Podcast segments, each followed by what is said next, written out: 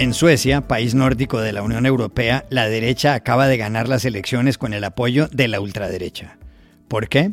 Llamamos anoche a María Paz López, periodista del diario La Vanguardia de Barcelona, que acaba de cubrir los comicios. En Costa Rica, el presidente Rodrigo Chávez lleva cuatro meses en el poder y tiene una popularidad del 79%. El periodista Ronnie Rojas lo ha comparado en Post Opinión con Donald Trump. Ayer lo buscamos para que explicara sus argumentos. Un artículo de este diario The Washington Post deja claro que en Estados Unidos carreras como historia o estudios clásicos ya no son populares. ¿Acaso murieron las humanidades? Llamamos a una experta, Nuria Oliver, doctora en inteligencia artificial de MIT. Hola, bienvenidos a El Washington Post. Soy Juan Carlos Iragorri, desde Madrid. Soy Dori Toribio, desde Washington, D.C. Soy Jorge Espinosa desde Bogotá. Es jueves 15 de septiembre y esto es todo lo que usted debería saber hoy.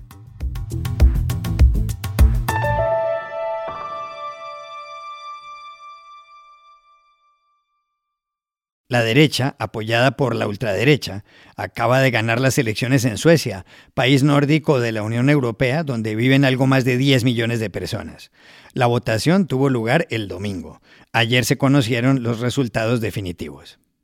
Según esos datos, si bien el Partido Socialdemócrata, que venía gobernando, logró el respaldo más alto, el 30,4% de los sufragios, el bloque de centro-izquierda, del que forma parte, consiguió 173 escaños de un total de 349, una cantidad insuficiente. Los grupos de derecha, en cambio, lograron 176 curules, tres más que sus adversarios.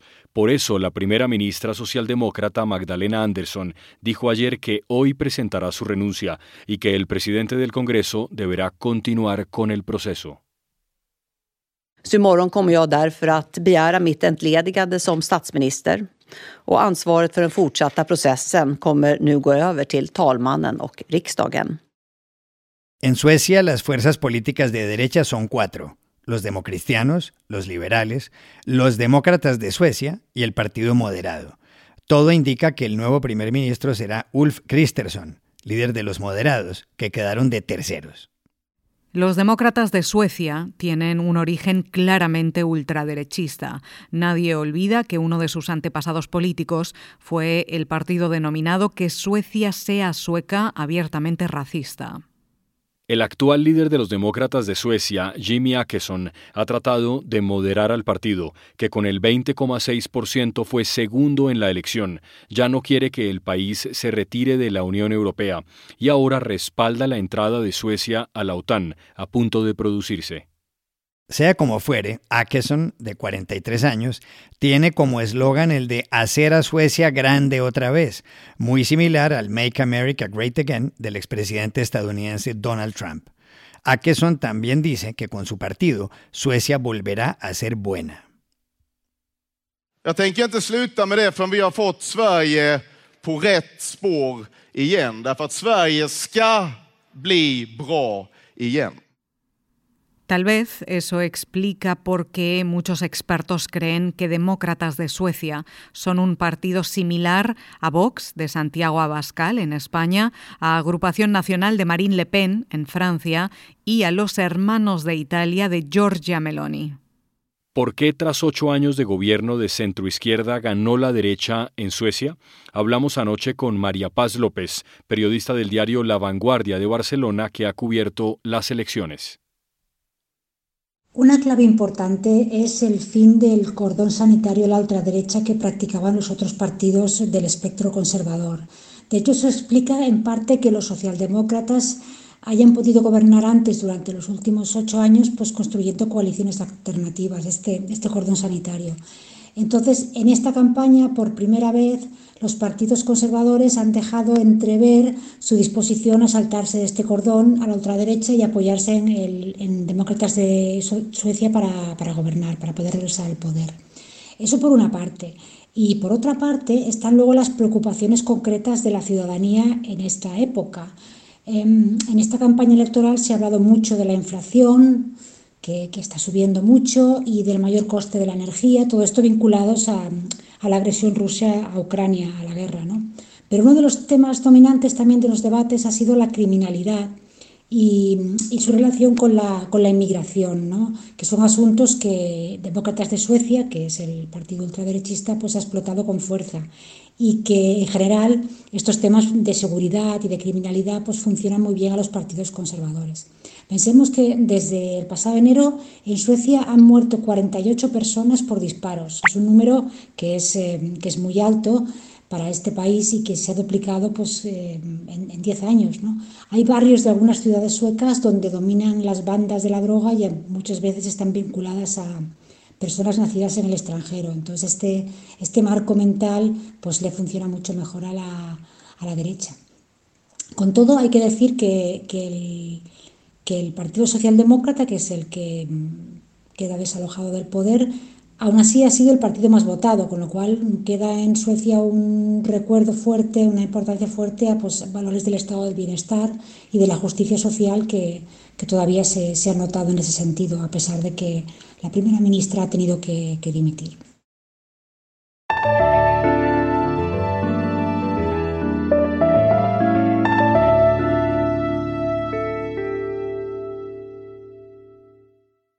Rodrigo Chávez es presidente de Costa Rica desde el 8 de mayo, fecha en que sucedió a Carlos Alvarado. Economista de 61 años y antiguo funcionario del Banco Mundial en Washington, Chávez es el líder del Partido Progreso Social Democrático. Cuando lanzó su candidatura, los analistas lo consideraron un outsider y sus rivales le sacaron en cara el proceso que por comportamientos inadecuados con funcionarias del Banco Mundial le abrieron las directivas de esa entidad. En los cuatro meses que lleva en el poder, a Chávez no le ha ido nada mal en los sondeos. Una encuesta publicada el mes pasado por el Centro de Investigación en Estudios Políticos de la Universidad de Costa Rica dice que su popularidad es del 79% altísima. Chávez ha tenido diferencias profundas con algunos medios de comunicación. Nada más posesionarse, ordenó el cierre de un centro de eventos del prestigioso diario La Nación de San José, al considerar que no cumple con ciertas normas urbanísticas. Durante la campaña, Chávez anticipó cuál iba a ser su conducta frente a la nación. También hizo alusiones a una cadena de televisión. Esto dijo el pasado 9 de febrero. Somos un tsunami y sí vamos a causar destrucción. Vamos a causar la destrucción de las estructuras corruptas de la nación y de Canal 7. Espinosa, conviene recordar que la democracia costarricense es quizá la más sólida de América Latina y que la libertad de prensa ha sido tradicionalmente respetada por los distintos gobernantes. No ocurre lo mismo, no, en toda Centroamérica. Hace poco, el 3 de agosto, Rodrigo Chávez hizo una comparecencia pública en la que se refirió nuevamente a la prensa. Planteó algunas comparaciones. Todo esto se produjo cuando la justicia electoral investigaba si en su campaña hubo aportes ilegales. Pero le voy a decir muy franco, yo a esos medios y a los de su especie, porque son una especie, porque la gente habla de la prensa, eso es como decir hablar de la fauna. Hay rinocerontes, hay mapaches, hay ratas, hay aves, la fauna. El martes de esta semana, en Post Opinión, que es la sección de columnas en español de este diario The Washington Post, apareció una columna titulada Rodrigo Chávez sigue los pasos de Trump en Costa Rica. La escribió el periodista Ronnie Rojas. Ronnie Rojas trabaja en Nueva York en Noticias Telemundo. Lo llamamos ayer para preguntarle si las comparaciones que hace Chávez sobre la prensa son el ejemplo más claro de que el presidente se parece a Donald Trump. Pues no es solo eso, Juan Carlos. En realidad también se le compara con Trump por, por ese estilo confrontativo que tiene en las conferencias de prensa, ¿verdad, Chávez?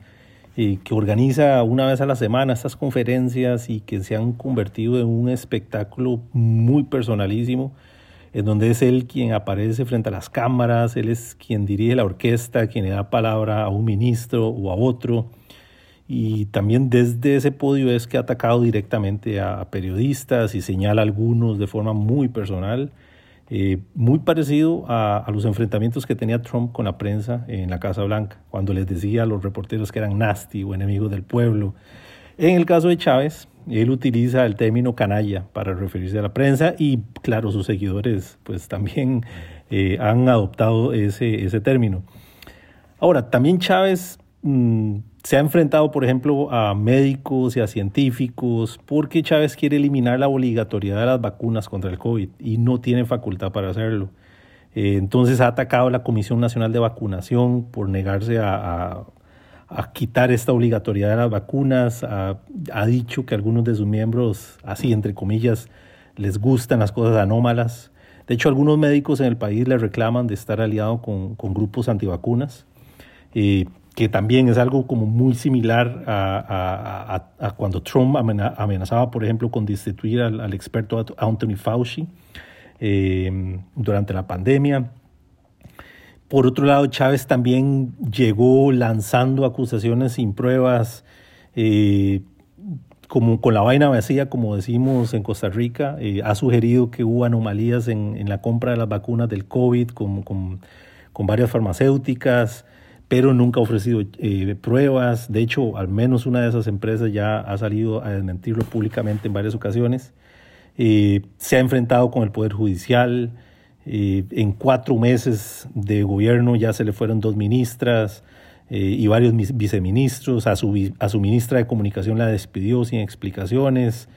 En realidad han sido unos primeros meses accidentados, por decirlo menos, y sí hay muchas características en su forma de conducirse, en su forma de gobernar, en su forma de decir las cosas que evocan la figura de Donald Trump.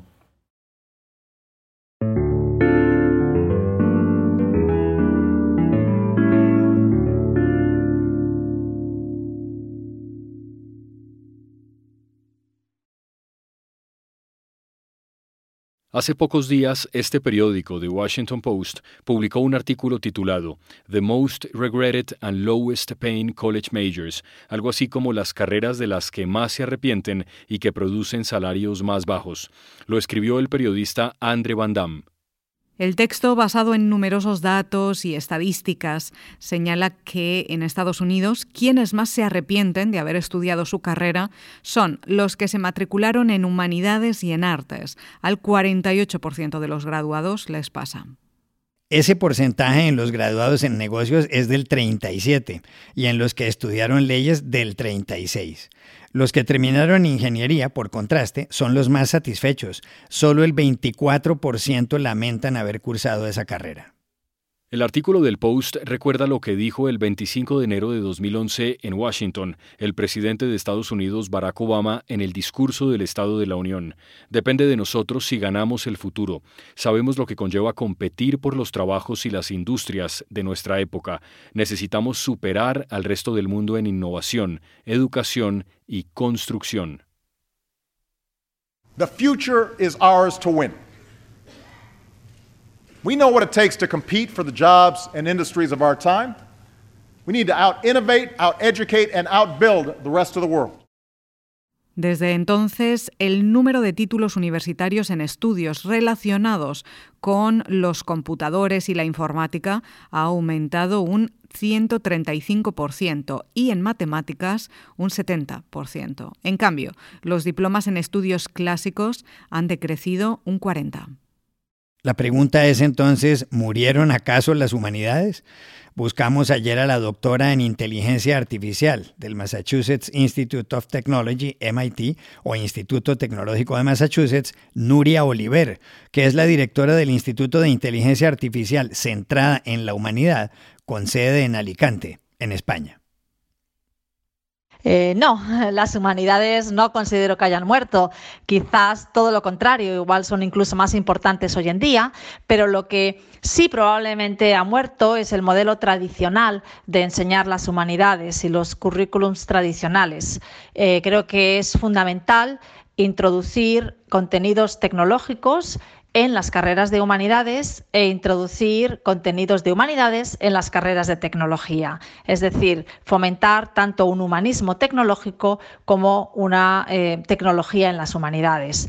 Por ejemplo, si pensamos en una persona interesada en estudiar historia, eh, si tuviese conocimientos de tecnología, pues podría, entre otras ideas, eh, poder em, desarrollar aplicaciones en el metaverso con contenido histórico, hacer de ciudades de la antigua Roma o de la antigua, Grecia o utilizar herramientas de inteligencia artificial para poder identificar automáticamente eh, objetos eh, de la eh, edad antigua ¿no? y datarlos.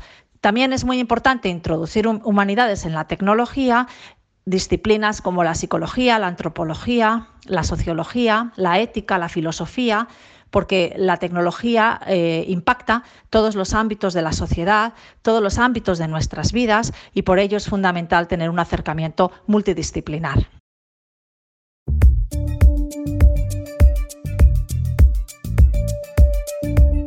Y estas son otras cosas que usted también debería saber hoy. En Hungría, el gobierno de ultraderecha de Víctor Orbán dictó un decreto que exige a las mujeres que quieran abortar oír los latidos del corazón del feto antes de realizar el procedimiento. La medida, firmada el martes por el ministro del Interior, Sandor Pinter, establece que un médico ginecólogo obstetra deberá entregar un informe que establezca que la embarazada ha oído de manera claramente identificable las funciones vitales del feto. El aborto es legal en Hungría desde 1953 y se puede practicar hasta la semana 12 de gestación. La nueva norma entra en vigor hoy. En el Reino Unido, miles de personas dieron ayer su último adiós a Isabel II en el londinense Westminster Hall, donde permanecerán los restos mortales de la reina cuatro días más. Las colas para entrar a la capilla ardiente superaron los cinco kilómetros. Las autoridades de Londres advirtieron que la espera puede ser de hasta 24 horas. El féretro fue trasladado hasta allí desde el Palacio de Buckingham en un cortejo fúnebre en el que participó toda la familia real. El lunes se celebrará el funeral de Estado en la Abadía de Westminster. ¿Recuerdan cuando les dábamos aquí la cifra de fallecidos por el coronavirus? Esa cifra hoy, según la Universidad Johns Hopkins, es de 6.519.000.